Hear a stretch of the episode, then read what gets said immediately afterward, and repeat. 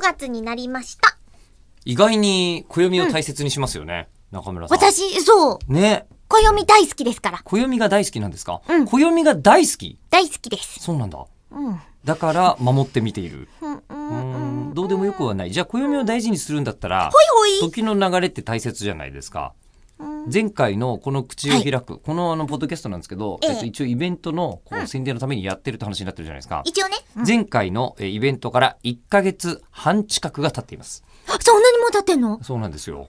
えでもそれ、暦じゃなくない暦の上ではデセンバー、いやデセンバーではないけれども、え ーメイ暦の上ではメイですけど、えーあのー暦としては、まあまあ、まあ暦とか時の流れは経ちましたよ間違いなく。そうか、もううんそんなに経っちゃったんですね。間が空いてるうん。のに、えー僕ら的にはそんなに空いてない気がするのは、うん僕らは、えー僕らの上ではエイプリルだからですよ。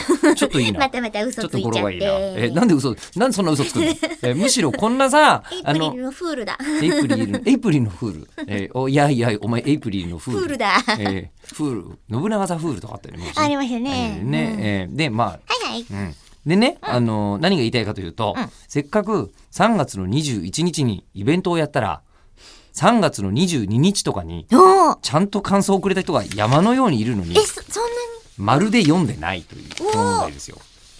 にえーまあでも物理的に読めませんでしたからね、ここまでね。そうですね。イベント以降に収録なかったですからね。あ、え、じゃあ、じゃあ、はい私が持ってるのは3月の21日あ、は最速の感想だと思うんですよ。僕は22日のはい23、あ、でも21日の17時22分とかもうありますよ。 16時51分です。